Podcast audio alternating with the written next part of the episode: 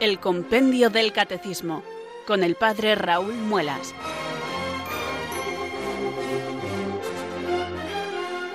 Muy buenas tardes, queridos oyentes de Radio María. Son las 4 de la tarde, las 3 en Canarias.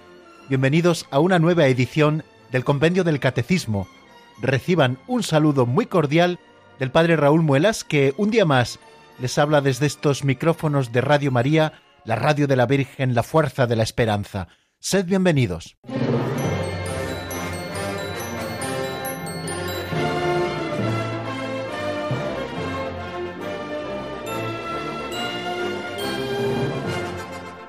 Una tarde más aquí estamos con la ayuda del Señor, dispuestos y preparados y gozosos a afrontar esta fantástica tarea que es la de abrir el compendio del catecismo y estudiar juntos sus números.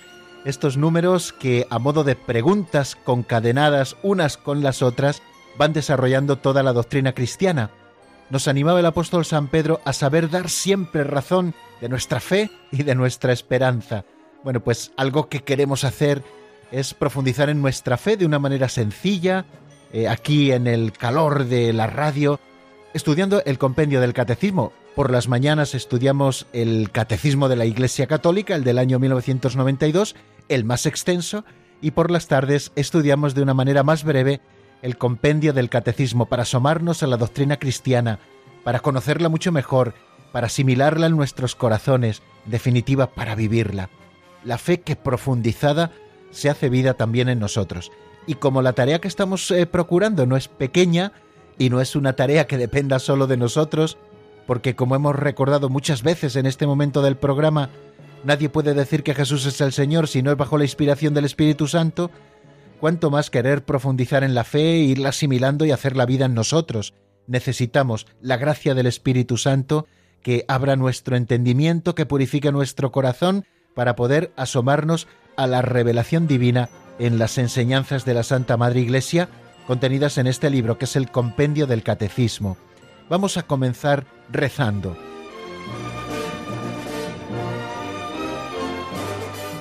Ven Espíritu Santo, llena los corazones de tus fieles y enciende en ellos el fuego de tu amor. Envía Señor tu Espíritu que renueve la faz de la tierra. Oh Dios, que llenaste los corazones de tus fieles con la luz del Espíritu Santo, concédenos que guiados por el mismo Espíritu, sintamos con rectitud y gocemos siempre de tu consuelo por Jesucristo nuestro Señor. Amén.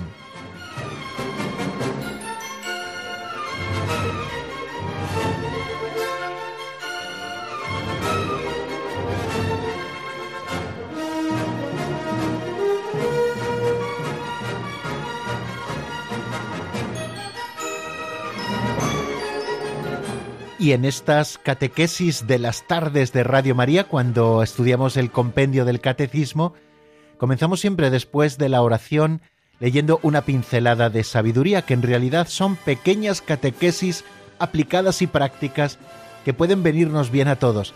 Esas sencillas reflexiones que al hilo de las pinceladas de sabiduría de don Justo López Melús hacemos cada tarde juntos. La de hoy se titula Un granito de oro.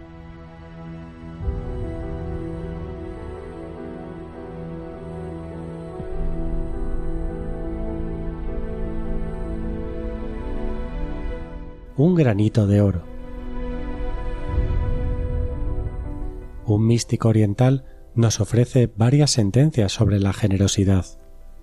Mientras voy caminando, se me derrama el agua de mi cántaro. Qué poca me queda para mi casa, canta la cascada. Aunque un poco de mi agua basta al sediento, con qué alegría se la regalo toda. Caminaba mendigando hacia la ciudad cuando vi aparecer tu carroza de oro. Se acabaron los días malos, pensé lleno de esperanza. Por fin mi suerte. Te parastes y me tendistes la mano. ¿Qué tienes para darme? Confuso, saqué de mi alforja un granito de trigo y te lo di. Cuando por la noche vacié mi saco, encontré un granito de oro entre el mísero montón. Entonces lloré amargamente. ¿Por qué no tuve ánimo para darme todo entero?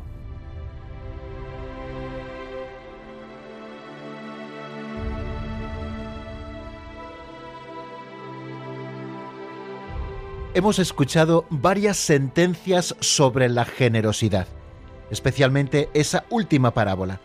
Caminaba mendigando hacia la ciudad cuando vi aparecer tu carroza de oro. Se acabaron los días malos, pensé lleno de esperanza, como hemos escuchado. Llegó por fin mi suerte. Te paraste, pero aquel que lo tenía todo fue el primero en pedir.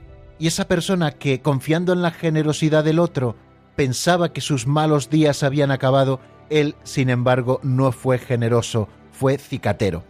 De manera que vio cómo lo que él dio se le devolvió en oro, pero como dio muy poco, al final fue poquito el oro que recibió. El Señor nos lo enseña en el Evangelio, la medida que uséis la usarán con vosotros. Por eso eh, hacemos esta tarde este llamamiento a la generosidad.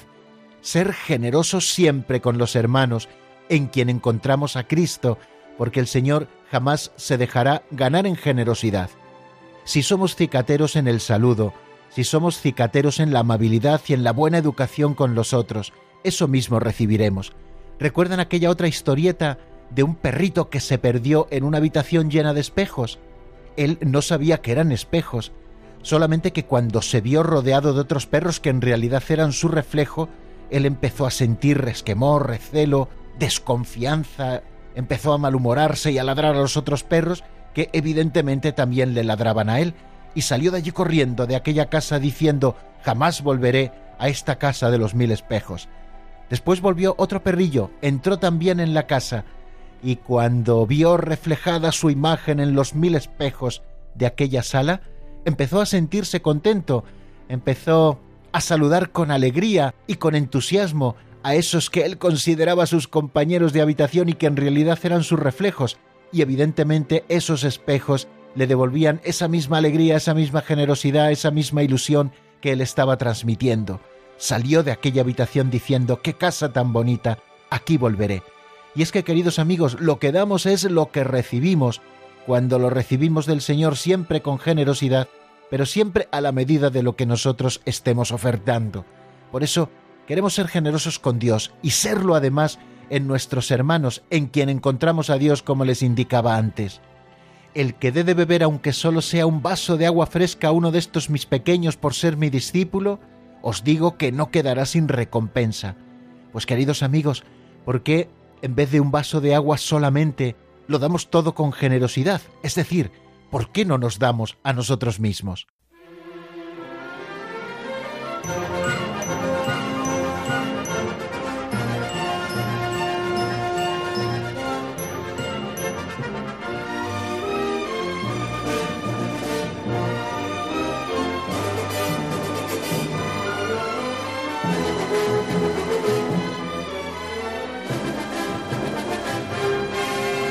En nuestro último programa, si lo recuerdan, tratábamos sobre la transmisión de la divina revelación y nos asomábamos al número 11 que de alguna manera compendia los siete números que comprende este epígrafe titulado así La transmisión de la divina revelación.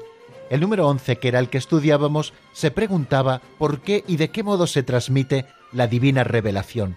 Y el compendio del catecismo nos decía, Dios quiere que todos los hombres se salven y lleguen al conocimiento de la verdad, es decir, de Jesucristo.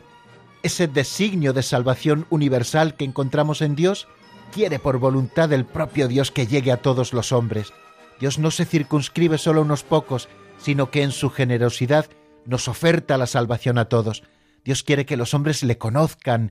Por eso nos hizo capaces de Él, y por eso se ha revelado para que podamos conocer la propia intimidad de Dios, y revela también su plan de salvación, Dios tiene un plan de felicidad para cada uno de nosotros. Basta que nosotros queramos acogernos a Él por la fe. Dios quiere que todos los hombres se salven y lleguen al conocimiento de esa verdad que es Jesucristo. Y precisamente para que esa verdad que es Jesucristo llegue a todos los hombres, el mismo Cristo quiso que su nombre fuera anunciado a toda la humanidad de todos los tiempos. Id y haced discípulos de todos los pueblos, como leemos en el capítulo 28 del Evangelio de San Mateo, y esto se lleva a cabo mediante la tradición apostólica. Cristo, plenitud de la revelación, nos ha desvelado totalmente cómo es Dios, quién es Dios, dónde podemos encontrar a Dios, cómo podemos llegar a Él. Todo eso se nos ha revelado en Jesucristo. Pero bien, ¿dónde podemos encontrar lo que Dios ha revelado para que nosotros podamos adherirnos a ello por la fe? Hablábamos ayer de que existe un sagrado depósito del que la Iglesia toma para comunicarnos los contenidos. La Iglesia, decíamos, no se ha inventado nada, sino que nos entrega lo que ha recibido de Jesucristo y lo que ella conserva en su integridad por la acción del Espíritu Santo en su vida. Ese depósito de la fe lo tiene la Iglesia en la sagrada tradición y en la sagrada escritura de ambos testamentos, que son un espejo en el que la Iglesia peregrina contempla a Dios, de quien todo lo recibe, hasta el día en que llegue a verlo cara a cara como Él es. Nuestro credo, recordábamos, ese que debe prepararnos sobre la tierra para ver a Dios cara a cara en la eternidad un día, ese credo depende, en cada etapa de la historia, de la fiel transmisión de esta autorrevelación que Dios ha hecho de sí mismo y que en Cristo ha alcanzado toda su plenitud. El credo de la Iglesia se mantiene el mismo porque gracias a la acción del Espíritu Santo en cada etapa de la historia, la Iglesia permanece fiel a la transmisión de esta revelación de Dios. Cuando Cristo dijo a los apóstoles, Id al mundo entero a predicar el Evangelio, les encomendó que lo hicieran porque en este Evangelio de Jesús está la fuente de toda verdad salvadora y de toda norma de conducta que Dios nos ha comunicado con sus bienes divinos. Esta misión los apóstoles la hicieron ante todo con la predicación oral. Algunos también pusieron por escrito el mensaje de salvación bajo la inspiración del Espíritu Santo. Tenemos ahí las cartas católicas, el Apocalipsis, el Evangelio de San Juan, el Evangelio de San Mateo, etc. Y esto mismo también hicieron algunos del círculo más cercano de los apóstoles, como por ejemplo San Lucas, San Marcos, el mismo San Pablo. Así se formó la transmisión de la revelación divina en la primera generación de cristianos. Y como nos dice Dei número 7, para que este Evangelio se conservara siempre vivo e íntegro en la Iglesia, los apóstoles nombraron como sucesores a los obispos, dejándolos su función en el magisterio. A través del magisterio los sucesores de los apóstoles, los obispos, siguen ejerciendo esa labor de transmitir vivo e íntegro en la Iglesia la revelación divina. En esta transmisión de todo lo que Jesús hizo y enseñó, la Iglesia se sostiene en la tradición y en la Sagrada Escritura, con las que las nuevas generaciones de creyentes alimentamos nuestra fe, porque lo que los apóstoles transmitieron comprende todo lo necesario para una vida santa y para una fe creciente del pueblo de Dios. Esta tradición va creciendo en la Iglesia con la ayuda del Espíritu Santo. ¿En qué sentido crece? No en cuanto al depósito, que siempre es el mismo, porque ya está íntegramente entregado, sino que crece la comprensión de las palabras e instituciones cuando los fieles las contemplan y estudian, cuando comprenden también internamente los misterios que viven y cuando las proclaman los obispos, sucesores de los apóstoles en el carisma de la verdad. En este camino hacia la plenitud, la Iglesia bebe constantemente en el único depósito originario, constituido por la tradición y la Sagrada Escritura. Ambas manan de una misma fuente divina, se unen en un mismo caudal y corren hacia un mismo fin.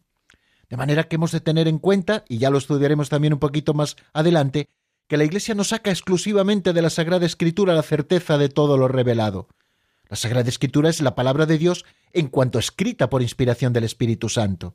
También ese depósito se nutre de la sagrada tradición en la que la Iglesia también encuentra la palabra de Dios. Pues esto es lo que vimos en nuestro último programa. Hoy damos un pasito más adelante.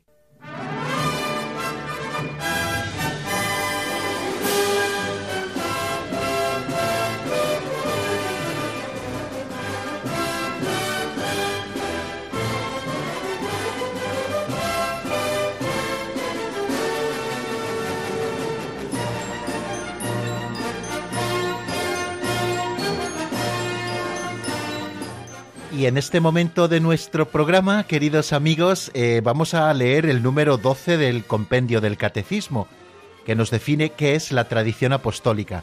¿Le tienen a mano? Bueno, vamos a escucharlo en la voz de Marta Jara Martínez.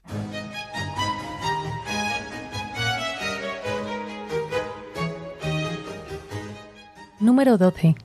¿Qué es la tradición apostólica?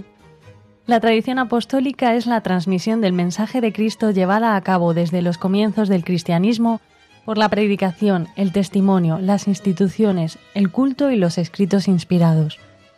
Los apóstoles transmitieron a sus sucesores los obispos y a través de estos a todas las generaciones hasta el fin de los tiempos todo lo que habían recibido de Cristo y aprendido del Espíritu Santo.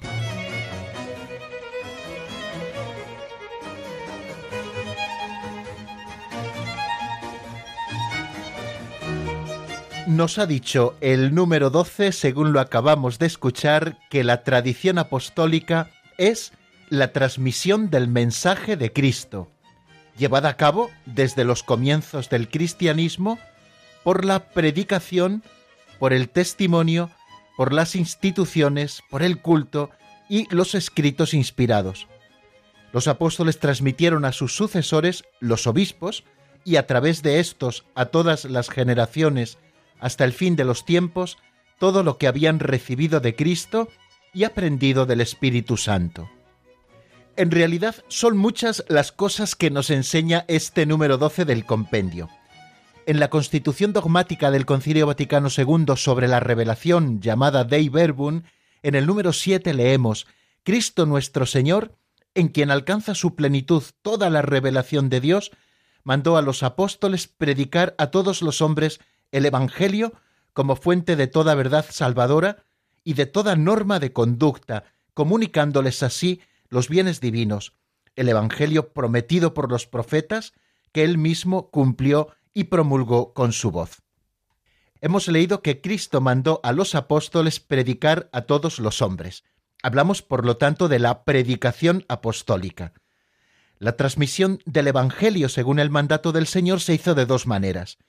Una, oralmente, los apóstoles, con su predicación, sus ejemplos, sus instituciones, transmitieron de palabra lo que habían aprendido de las obras y palabras de Cristo y lo que el Espíritu Santo les fue enseñando. Esta fue la primera transmisión del Evangelio, en la que se cumple fielmente lo que el Señor había mandado.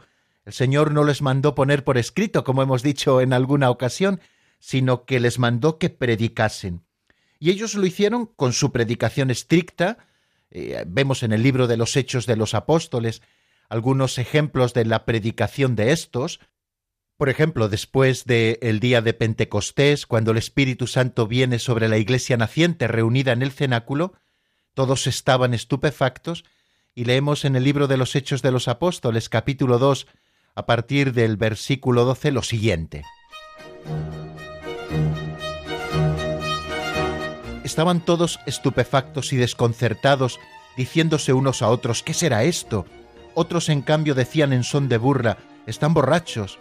Entonces Pedro, poniéndose en pie junto con los once, levantó su voz y con toda solemnidad declaró ante ellos, Judíos y vecinos todos de Jerusalén, enteraos bien y escuchad atentamente mis palabras. No es como vosotros suponéis que estos estén borrachos, pues es sólo la hora de tercia, sino que ocurre lo que había dicho el profeta Joel. Y sucederá en los últimos días, dice Dios, que derramaré mi espíritu sobre toda carne, y vuestros hijos y vuestras hijas profetizarán, y vuestros jóvenes verán visiones, y vuestros ancianos soñarán sueños, y aun sobre mis siervos y sobre mis siervas derramaré mi espíritu en aquellos días, y profetizarán. Y continúa Pedro diciendo, Israelitas, Escuchad estas palabras. A Jesús el Nazareno, varón acreditado por Dios ante vosotros con los milagros, prodigios y signos que Dios realizó por medio de él, como vosotros mismos sabéis. A éste, entregado conforme al plan que Dios tenía establecido y previsto, lo matasteis clavándolo en una cruz por manos de hombres inicuos.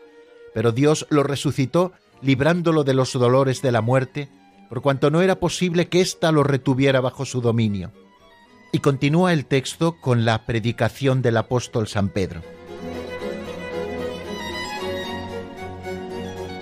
O sea que la transmisión del Evangelio comienza primero oralmente, con la predicación, con los ejemplos que los apóstoles también daban, con las instituciones que ellos fueron estableciendo, pues de esta manera transmitieron de palabra lo que habían aprendido de Jesucristo, de las palabras de Cristo, de sus propias obras y que el Espíritu Santo con su venida les había enseñado. Él os enseñará todo lo que yo os he dicho, dijo el Señor a propósito del Espíritu. Bueno, pues esta es una manera de transmitir el Evangelio oralmente, pero también lo transmitieron por escrito. Los mismos apóstoles, algunos de ellos, y los varones apostólicos pusieron por escrito el mensaje de la salvación, también inspirados por el Espíritu Santo. Creo que es bueno que tengamos siempre esto a la vista, que el Espíritu Santo actúa de manera eficaz en la Iglesia y no deja solamente a la iniciativa de los apóstoles el que ellos enseñaran lo que recordaban, sino que el Espíritu Santo fijó todo lo que Cristo les había dicho y enseñado y de todas aquellas cosas y signos de las que ellos fueron testigos, especialmente de la resurrección junto a Cristo Jesús. Esta fue la predicación apostólica, que fue continuada en la sucesión apostólica. Para que el Evangelio se conservara siempre uno y entero en la Iglesia, los apóstoles nombraron como sucesores a los obispos, dejándoles su cargo en el magisterio. La predicación apostólica, en efecto, expresada de un modo especial en los libros sagrados, se ha de conservar por transmisión continua hasta el fin de los tiempos, como también leemos en Dei Verbum número 8.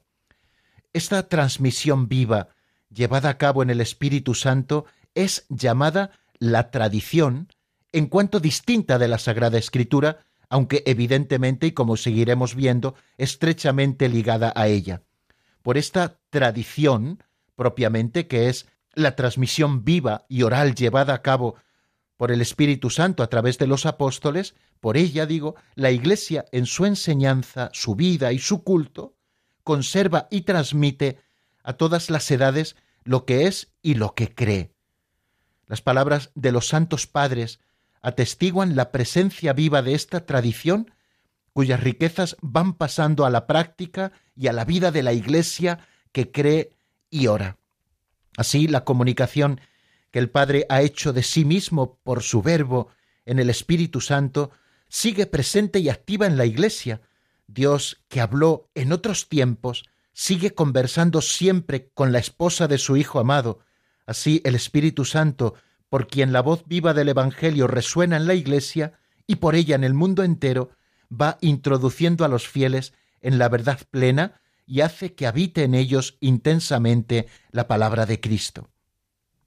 Es importante, y esto lo recoge en el número 83 el Catecismo de la Iglesia Católica, que tengamos a la vista la distinción entre tradición apostólica y tradiciones eclesiales. Leo textualmente el número 83 del Catecismo de la Iglesia Católica, el del año 1992, que dice lo siguiente. La tradición de que hablamos aquí, es decir, la tradición apostólica, es la que viene de los apóstoles y transmite lo que éstos recibieron de las enseñanzas y del ejemplo de Jesús y lo que aprendieron por el Espíritu Santo. En efecto, la primera generación de cristianos no tenía aún el Nuevo Testamento escrito, y el Nuevo Testamento mismo atestigua el proceso de la tradición viva. Es preciso distinguir de ella las tradiciones, entre comillas, teológicas, disciplinares, litúrgicas o devocionales nacidas en el transcurso del tiempo en las iglesias locales. Estas constituyen formas particulares en la que la gran tradición recibe expresiones adaptadas a los diversos lugares y a las diversas épocas. Solo a la luz de la gran tradición, aquellas pueden ser mantenidas, modificadas o también abandonadas bajo la guía del magisterio de la Iglesia. Bueno, esta es la distinción entre la tradición apostólica, la gran tradición, y luego las tradiciones eclesiales que han ido enraizando la gran tradición en las diversas culturas, en los diversos tiempos y en los diversos lugares. Bueno, yo les propongo para que profundicemos un poquito más en este tema de la tradición apostólica, que reflexionemos un poco sobre una catequesis que el Papa Benedicto XVI a este propósito y con este tema dio en la Plaza de San Pedro en una audiencia pública el día 3 de mayo del año 2006.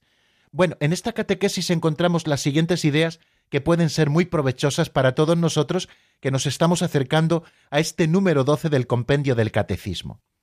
Nos dice el Papa que la tradición apostólica no es una colección de cosas, de palabras, como una caja de cosas muertas, sino que más bien la tradición es un río de vida nueva que viene desde Cristo, a través de los apóstoles y luego de sus sucesores hasta nosotros, y que nos inserta en la historia de Dios con la humanidad. A veces tenemos la tentación de considerar la tradición apostólica como un conjunto de cosas que nos han transmitido, es decir, comprendiéndola sólo desde una materialidad de verdades que nos han sido transmitidas. Y el Papa quiere que nosotros caigamos en la cuenta de que se trata mm, la tradición apostólica de un río de vida nueva, que viene desde Cristo y que llega hasta nosotros y que nos inserta en esa historia de Dios con la humanidad. La tradición apostólica la encontramos en sus orígenes, en los orígenes de la predicación evangélica. Dios con suma benignidad, leemos en Dei Verbum, quiso que lo que había revelado para salvación de todos los pueblos se conservara siempre íntegro y fuera transmitido a todas las edades. Por eso Cristo nuestro Señor, plenitud de la revelación, mandó a los apóstoles predicar a todos los hombres el Evangelio como fuente de toda verdad salvadora y de toda norma de conducta, comunicándoles así los bienes divinos. Este mandato lo cumplieron con fidelidad los apóstoles, con su predicación, con sus instituciones, con sus ejemplos, como hemos dicho antes, transmitieron de palabra lo que habían aprendido de, de Jesucristo mismo. Y con los apóstoles también colaboraron otros de su generación que pusieron por escrito el mensaje de salvación inspirados por el Espíritu Santo. Los apóstoles eran doce, y el número doce no es una mera casualidad. Jesucristo eligió doce apóstoles como columnas del nuevo Israel. Igual que el antiguo Israel tenía doce patriarcas sobre los que descansaba el pueblo, que eran el fundamento del mismo, el Señor eligió a doce apóstoles como columnas del nuevo Israel que transmiten fielmente el don recibido. El número doce, nos dice Benedicto XVI, no expresa sólo continuidad con el Israel de las doce tribus, sino también el destino universal del ministerio de los apóstoles que llevaría la salvación hasta los últimos confines. Y en esa teología de los números nos dice el Papa que multiplicar el número tres, que es el número de la perfección, el número perfecto, por cuatro, que son los cuatro puntos cardinales, nos está hablando precisamente de esa perfección y esos cuatro puntos cardinales nos están hablando del mundo entero, que es hasta donde tiene que llegar la transmisión de lo que los apóstoles enseñaron de Cristo. La comunidad que nace del anuncio evangélico se reconoce convocada por la palabra de los primeros que vivieron la experiencia del Señor y fueron enviados por Él. Esa comunidad cristiana sabe que puede contar con la guía de los doce y de los que ellos asociaron a su misión progresivamente en el ministerio de la palabra y en el servicio de la comunión la comunidad se siente comprometida a transmitir a todos la alegre noticia de la presencia actual del Señor y de su misterio pascual operante en el Espíritu. Lo vemos muy claro en algunas cartas de San Pablo, por ejemplo, al comienzo del capítulo 15 de la primera carta a los Corintios, donde leemos lo siguiente. Os recuerdo, hermanos, el Evangelio que os anuncié y que vosotros aceptasteis, en el que además estáis fundados, y que os está salvando si os mantenéis en la palabra que os anunciamos. De lo contrario, creísteis en vano. Y dice así, porque yo os transmití en primer lugar lo que también yo recibí, que Cristo murió por nuestros pecados según las Escrituras, y que fue sepultado y que resucitó al tercer día según las Escrituras, y que se apareció a Cefas y más tarde a los doce. Después se apareció a más de quinientos hermanos juntos, la mayoría de los cuales viven todavía, otros han muerto. Después se apareció a Santiago, más tarde a todos los apóstoles. Por último, como un aborto, se me apareció también a mí.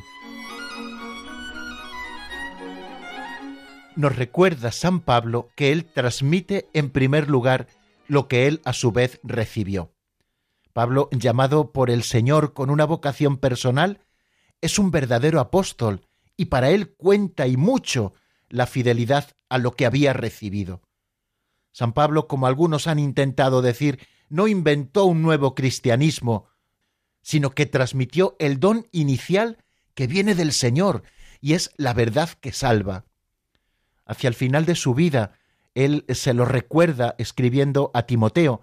Lo leemos en la segunda carta de San Pablo a Timoteo, en el capítulo 1. Leo a partir del versículo 11. De este Evangelio fui constituido heraldo, apóstol y maestro. Esta es la razón por la que padezco tales cosas, pero no me avergüenzo, porque sé de quién me he fiado y estoy firmemente persuadido de que tiene poder para velar por mi depósito hasta aquel día. Ten por modelo las palabras sanas que has oído de mí en la fe y el amor que tienen su fundamento en Cristo Jesús. Vela por el precioso depósito con la ayuda del Espíritu Santo que habita en nosotros. Vela por el precioso depósito, le dice, conserva el buen depósito mediante el Espíritu Santo que habita en nosotros.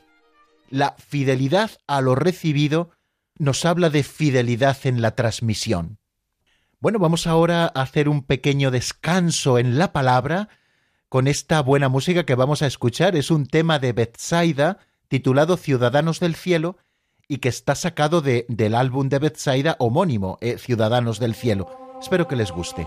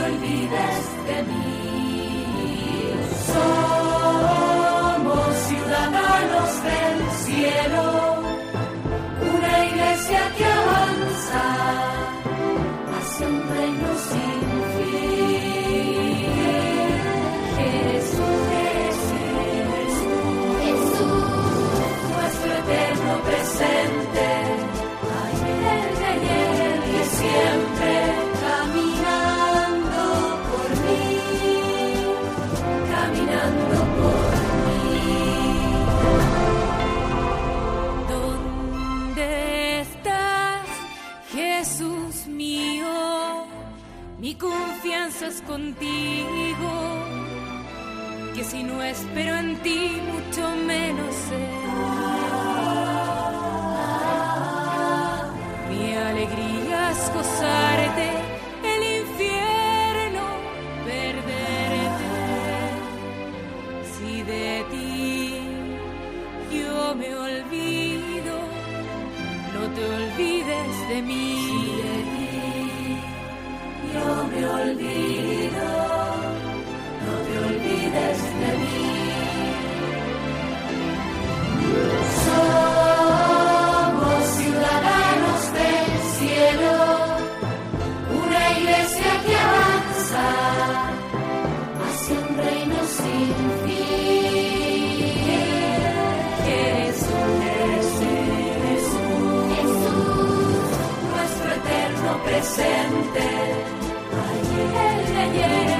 siempre. Caminando por mí, caminando por mí. ¿Dónde estás, Jesús mío? En la cruz del camino. Que la lleve contigo si la he de sufrir yo abrazo esta pena como prenda de triunfo. Mas si de ti yo me olvido, no te olvides de mí. No te olvides de mí. Si de ti yo me olvido, no te olvides de mí.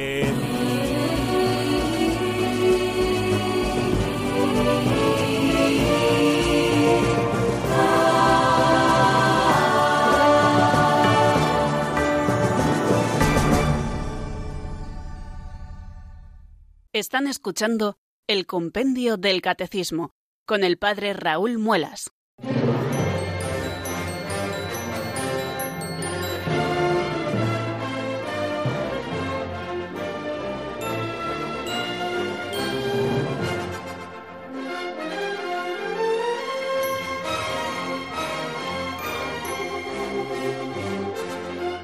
Para los oyentes que se hayan incorporado recientemente a nuestra sintonía, recordarles que estamos en el número 12 del compendio del Catecismo, es el que estamos estudiando y reflexionando en él, que dice que es la tradición apostólica. Y dice el número 12 que la tradición apostólica es la transmisión del mensaje de Cristo llevada a cabo desde los comienzos del cristianismo por la predicación, el testimonio, las instituciones, el culto y los escritos inspirados. Los apóstoles transmitieron a sus sucesores los obispos y a través de estos a todas las generaciones, hasta el fin de los tiempos, todo lo que habían recibido de Cristo y aprendido del Espíritu Santo. Decíamos en el momento anterior en nuestra reflexión que la comunidad que nace del anuncio evangélico se reconoce convocada por la palabra de los primeros que vivieron la experiencia del Señor y fueron enviados por Él, y cómo la comunidad se siente comprometida a transmitir a otros la alegre noticia de la presencia actual del Señor y de su misterio pascual operante en el Espíritu Santo. Hemos puesto el ejemplo de San Pablo como en la primera carta a los Corintios, capítulo 15, versículo 3, nos dice aquello de os transmití en primer lugar lo que a mi vez yo recibí. San Pablo, llamado por el Señor con una vocación personal, es un verdadero apóstol y para él cuenta y mucho la fidelidad a lo que había recibido. No quería inventar nada nuevo, sino que transmitió el don inicial que viene del Señor y que es la verdad que nos salva. Y como esto mismo él se lo enseñaba a su discípulo Timoteo, cuando le decía en la segunda carta a Timoteo 1.14, conserva el buen depósito mediante el Espíritu Santo que habita en nosotros. Pues bien, testimonio de esto lo encontramos también en Tertuliano hacia el año 200 aproximadamente de nuestra era. Decía así Tertuliano, los apóstoles al principio afirmaron la fe en Jesucristo y establecieron iglesias en Judea, e inmediatamente después, esparcidos por el mundo, anunciaron la misma doctrina y una misma fe a las naciones, y luego fundaron iglesias en cada ciudad. De estas formaron las demás iglesias la ramificación de su fe y las semillas de la doctrina, y las siguen tomando precisamente para ser iglesias. De esta manera, también ellas se consideran apostólicas como descendientes de las iglesias de los apóstoles. Esto lo encontramos en la obra de Tertuliano de Prescriptione Hereticorum en el número 20. Pues bien, la Iglesia transmite todo lo que es y todo lo que cree con el culto, con la vida, con la enseñanza. Así, la tradición es el Evangelio vivo, anunciado por los apóstoles en su integridad, según la plenitud de su experiencia única e irrepetible. Por obra de ellos, de los apóstoles, la fe se comunica a los demás y así hasta nosotros y así seguirá hasta el final del mundo. La tradición es, por tanto, la historia del Espíritu que actúa en la historia de la Iglesia a través de la mediación de los apóstoles y de sus sucesores, en fiel continuidad con la experiencia de los orígenes.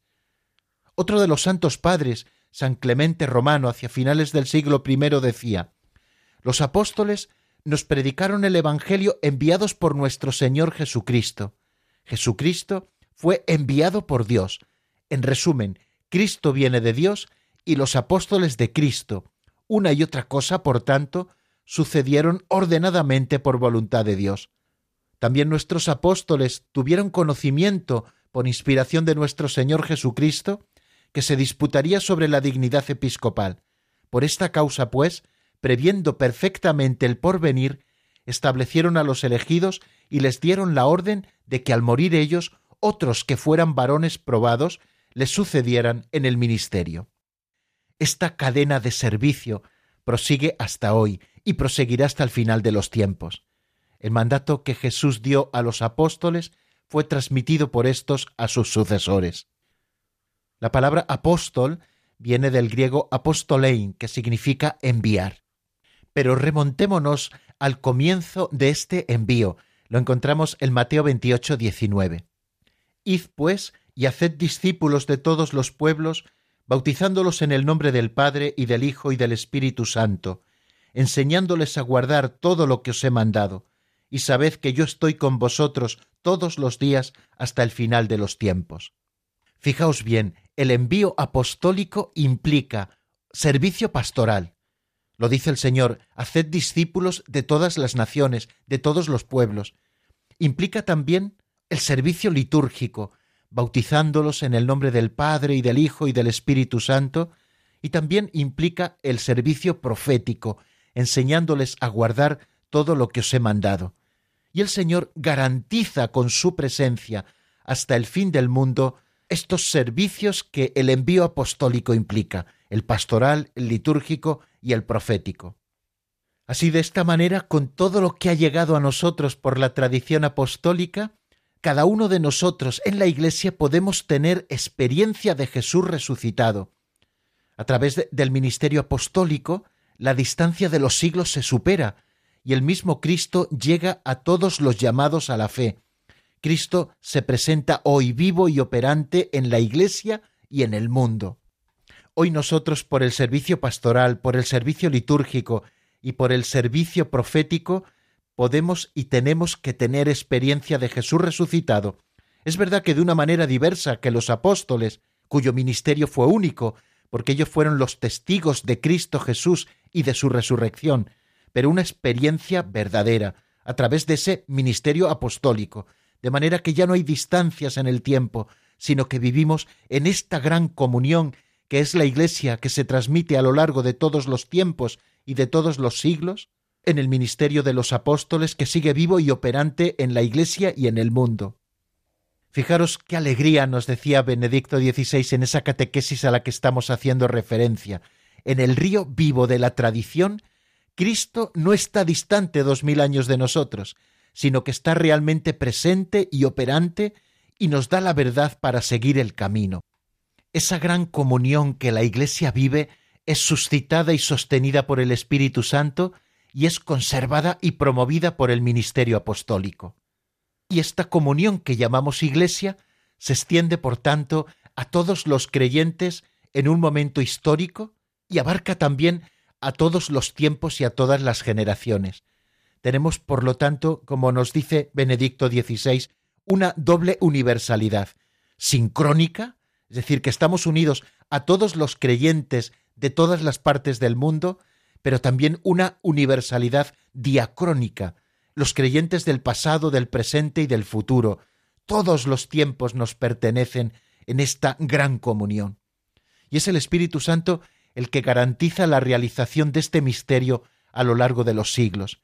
Gracias al Espíritu Santo, la experiencia del resucitado que hizo la comunidad apostólica en los orígenes de la Iglesia, las generaciones sucesivas podremos vivirla siempre en cuanto transmitidas y actualizadas en la fe, en el culto y en la comunión del pueblo de Dios peregrino en el tiempo.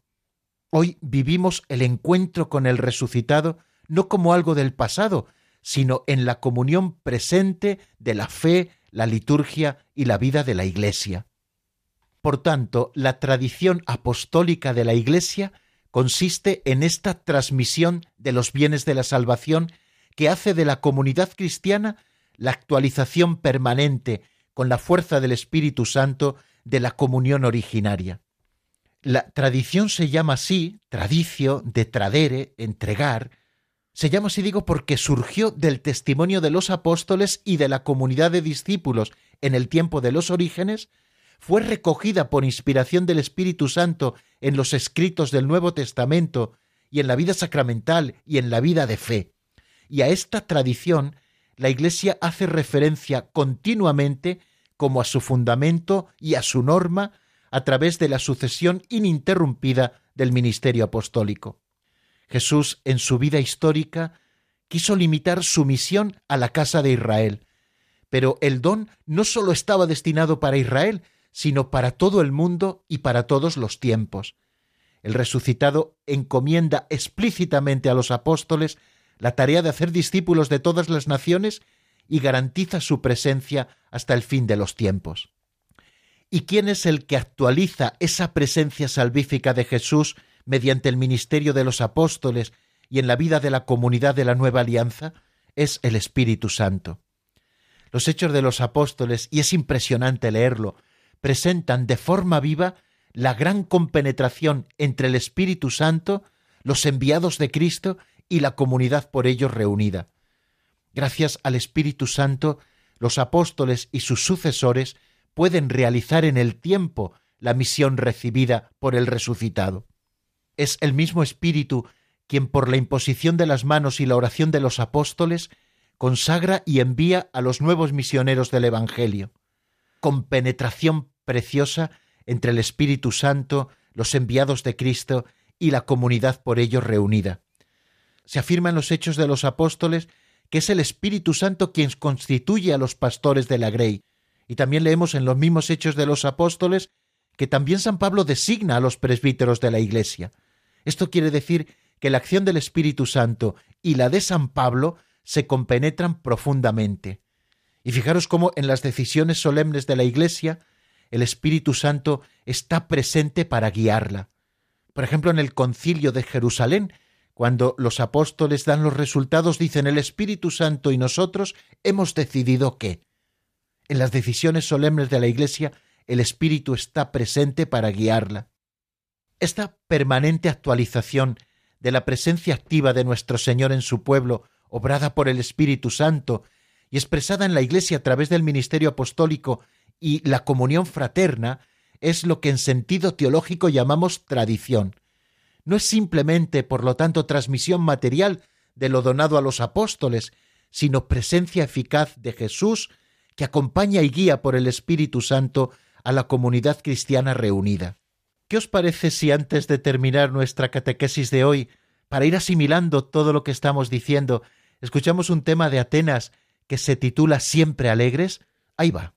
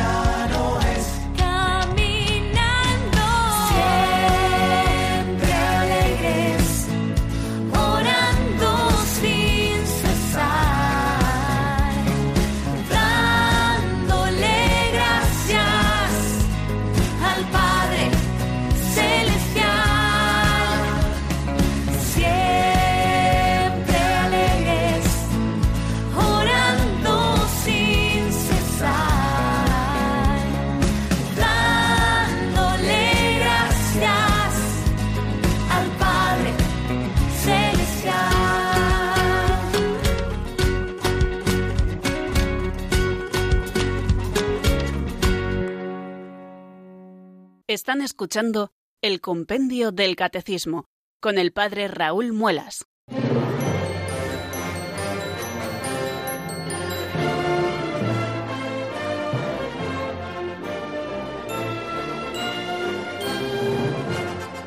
Bien amigos, la tradición no solo es un depósito material, sino que es la comunión de los fieles en torno a sus legítimos pastores a lo largo de la historia.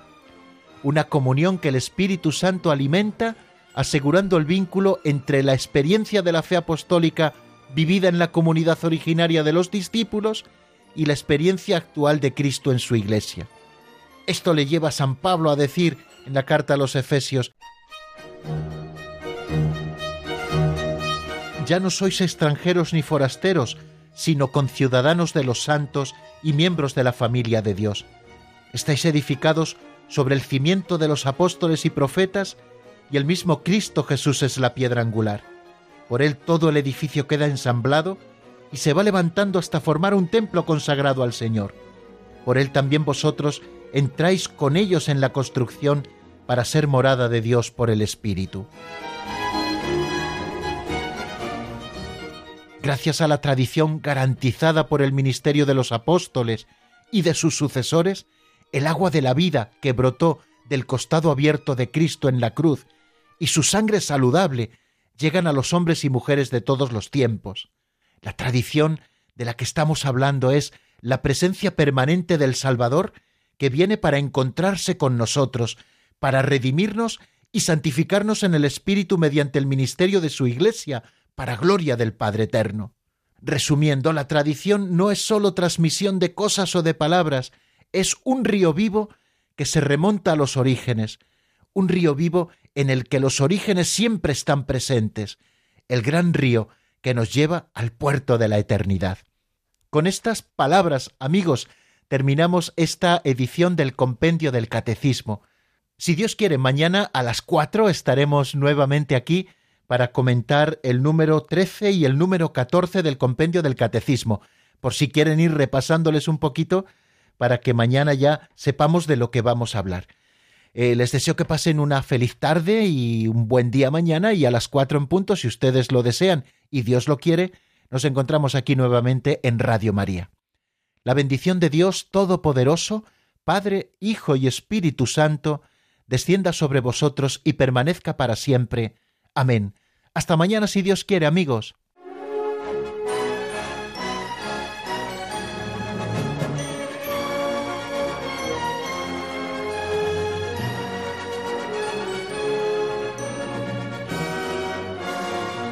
El Compendio del Catecismo con el Padre Raúl Muelas.